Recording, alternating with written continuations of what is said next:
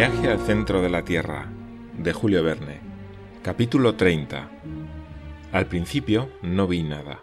Mis ojos, desacostumbrados a la luz, se cerraron bruscamente. Cuando pude abrirlos, quedé todavía más estupefacto que maravillado. El mar. exclamé.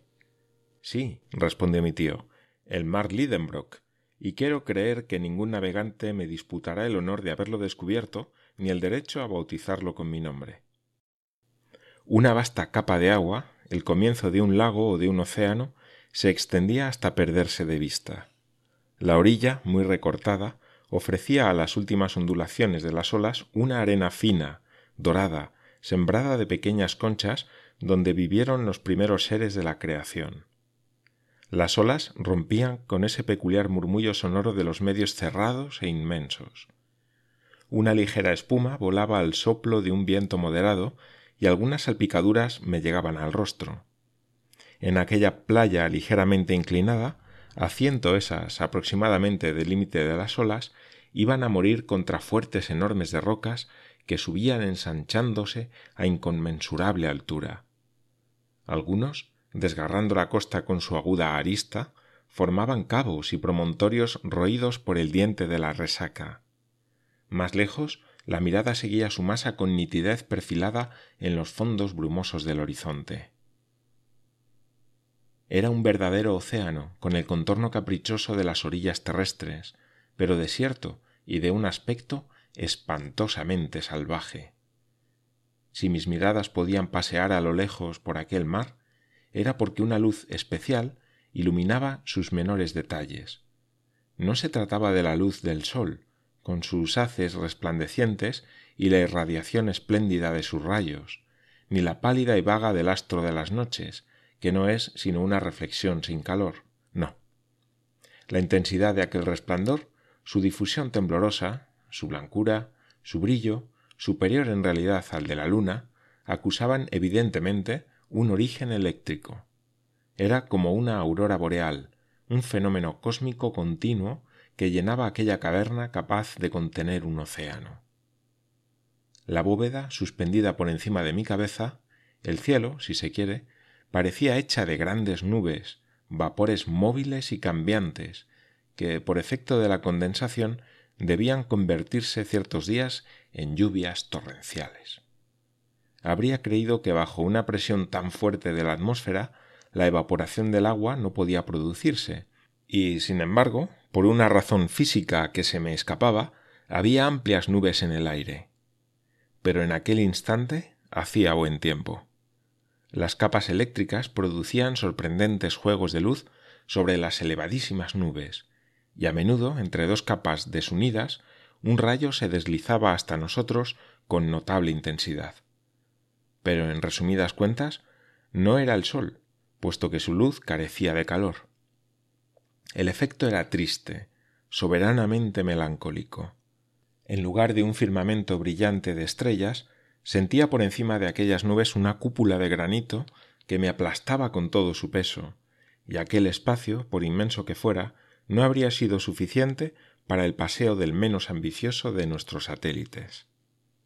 Me acordé entonces de la teoría de un capitán inglés, que consideraba la Tierra una vasta atmósfera hueca en cuyo interior el aire era luminoso a consecuencia de su presión, mientras que dos astros, Plutón y Proserpina, trazaban por él sus misteriosas órbitas.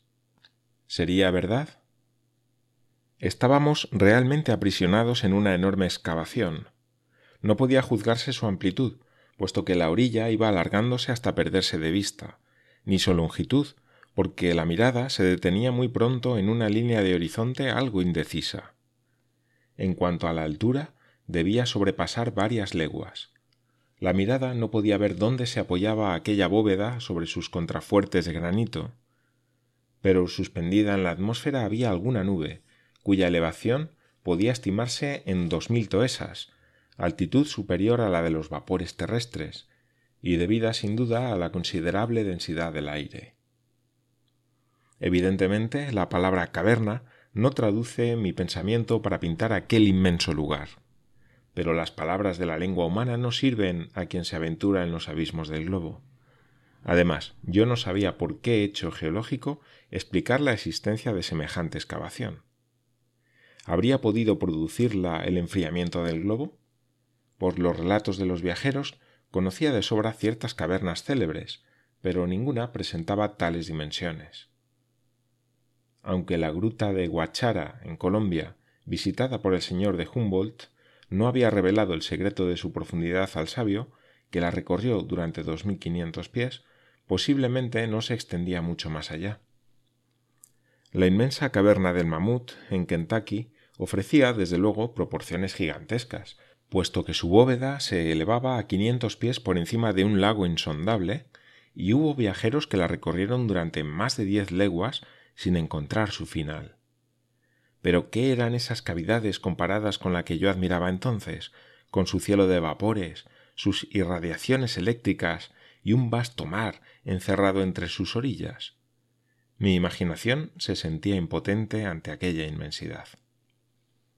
Contemplaba en silencio todas aquellas maravillas. No tenía palabras para explicar mis sensaciones. Creía estar asistiendo en algún planeta lejano, Urano o Neptuno, a fenómenos de los que mi naturaleza terrestre no tenía conciencia. Para sensaciones nuevas hacían falta palabras nuevas, y mi imaginación no me las proporcionaba. Miraba, pensaba y admiraba con una estupefacción mezclada con ciertas dosis de pavor. Lo imprevisto de aquel espectáculo había devuelto a mi rostro los colores de la salud. Estaba tratándome mediante la sorpresa y realizando mi curación con esta nueva terapia. Además, me reanimaba el frescor de un aire muy denso que proporcionaba más oxígeno a mis pulmones. No será muy difícil imaginar que, tras un encierro de cuarenta y siete días en una estrecha galería, era un goce infinito aspirar aquella brisa cargada de húmedas emanaciones salinas. Así que no tuve que arrepentirme de haber abandonado mi oscura gruta. Mi tío, ya hecho a tales maravillas, no se extrañaba. ¿Te encuentras con fuerzas para pasear un poco? me preguntó. Sí, desde luego, contesté. Nada me resultará más agradable.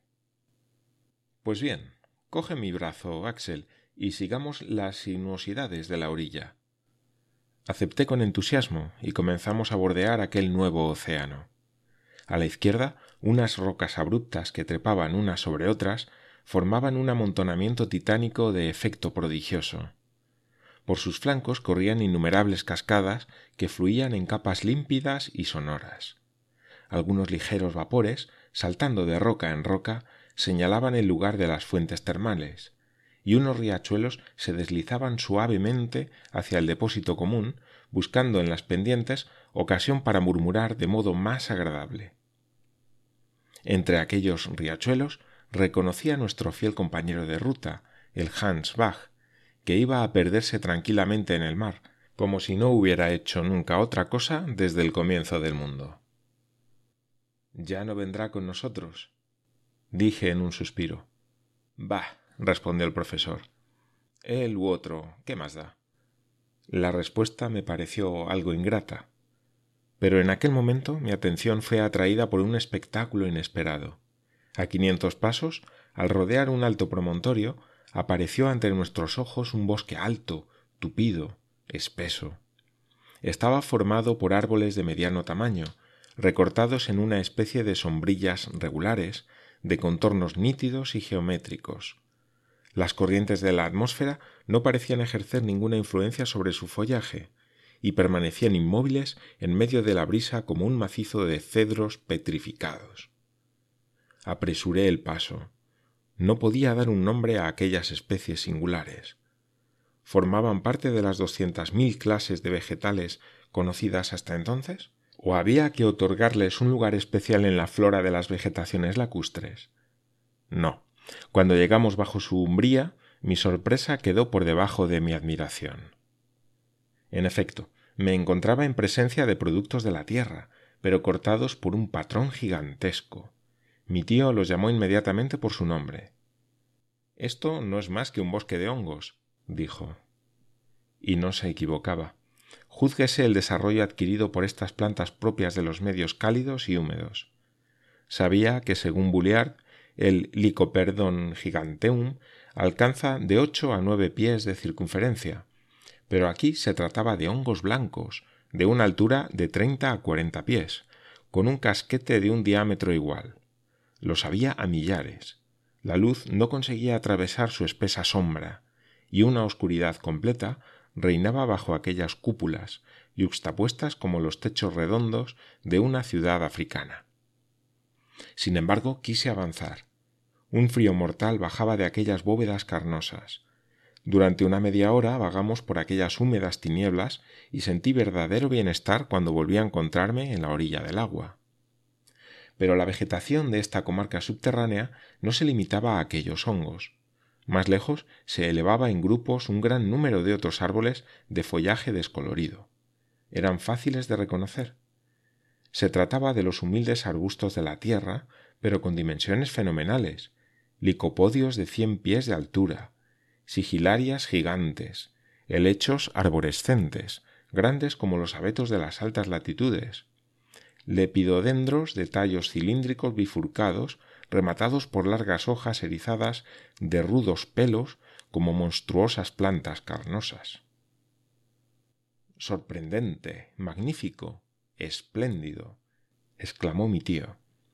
Ahí tienes la flora de la segunda época del mundo, de la época de transición. Ahí tienes a las humildes plantas de nuestros jardines que, en los primeros siglos del globo, se hacían árboles. Mira, Axel, y admira. Jamás botánico alguno se ha encontrado con una fiesta semejante. Tiene usted razón, tío. La providencia parece haber querido conservar en este inmenso invernadero esas plantas antediluvianas que la sagacidad de los sabios ha reconstruido con tanto acierto. Dices bien, muchacho, es un invernadero, pero mejor harías añadiendo que puede ser un zoológico. Un zoológico. Sin duda. ¿Ves este polvo que pisamos, estos huesos esparcidos por el suelo? Osamentas. exclamé. Sí, osamentas de animales antediluvianos. Me había precipitado sobre aquellos restos seculares hechos de una sustancia mineral indestructible. Sin vacilar iba dando su nombre a aquellos huesos gigantescos que parecían troncos de árboles disecados. Esto es la mandíbula inferior de un mastodonte, decía y esos los molares del dinoterio, y ahí un fémur que no puede haber pertenecido más que al mayor de estos animales, al megaterio. Sí, esto es un zoológico, porque desde luego esas osamentas no han sido transportadas aquí por un cataclismo. Los animales a los que pertenecen vivieron en las orillas de este mar subterráneo, a la sombra de estas plantas arborescentes. Mire, veo esqueletos enteros, y sin embargo y sin embargo, dijo mi tío, no comprendo la presencia de semejantes cuadrúpedos en esta caverna de granito. ¿Por qué?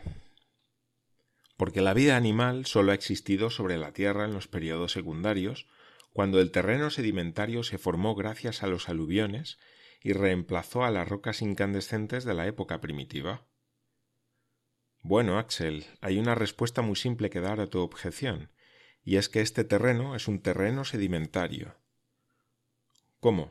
¿A semejante profundidad por debajo de la superficie de la Tierra?